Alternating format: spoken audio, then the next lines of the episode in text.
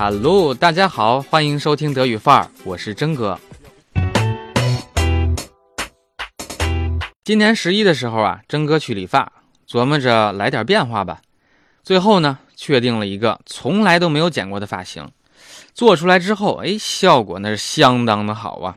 这造型有什么不妥吗？我突然觉得很帅啊 v i r k l i c h 都交口称赞呢。包括和我一起主持节目的德国同事 Marie 也说了，Mir gefällt deine Frisur，steht dir gut。哎，大家肯定想知道到底说什么玩意儿呢？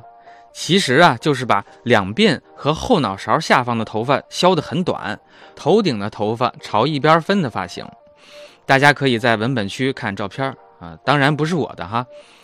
征哥一开始还以为这个发型比较新潮呢，其实啊，从二零一四年起就陆续有人用这个造型了，只是现在越来越多的普通人都加入了这个行列。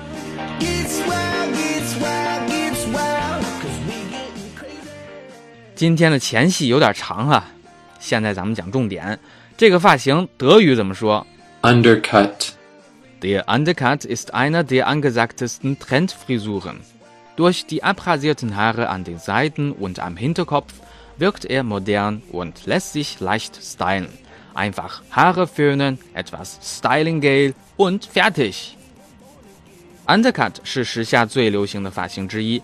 这个发型是将头两侧和后脑的头发剃短，既时尚又好打理，只需要吹吹头、打点啫喱就 OK 了。